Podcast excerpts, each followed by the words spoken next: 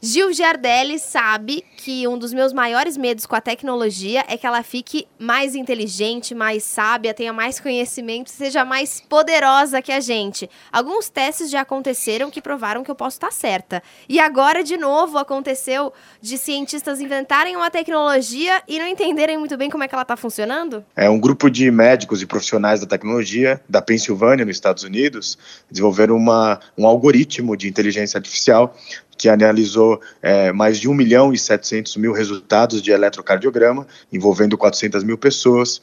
Misturaram a isso idade, sexo do paciente e conseguiram fazer um algoritmo que consegue entender qual a sua probabilidade para morrer dentro de um ano, numa pontuação que vai até 1, sendo perfeita, de 0,85.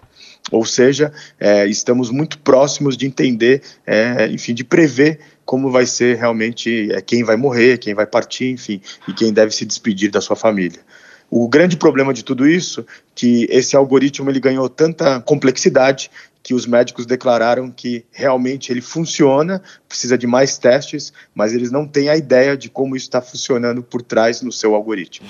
Agora, Gil, você lembra há muitos anos quando começaram a colocar computadores para jogar xadrez com atletas de verdade, com humanos, e os computadores começaram a ganhar? Foi uma revolução, né? Foi uma grande descoberta. E isso voltou a acontecer, só que agora na área da medicina? Saem os jogadores de xadrez e entram os os médicos especialistas em tumores cerebrais.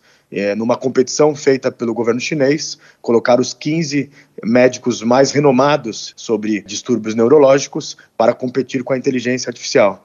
E a inteligência artificial ela conseguiu é, diagnosticar tumores com 87% de acerto, enquanto os médicos, a 66%. A inteligência artificial levou apenas 15 minutos para diagnosticar os casos, enquanto os médicos levaram 30 minutos em 225 casos. Ou seja, é, as máquinas estão superando realmente os melhores médicos chineses do hospital de Beijing. Se você quiser saber mais sobre essas inteligências artificiais super desenvolvidas, entra lá no nosso site bandnewsfm.com.br e procura a coluna Revolução Band News.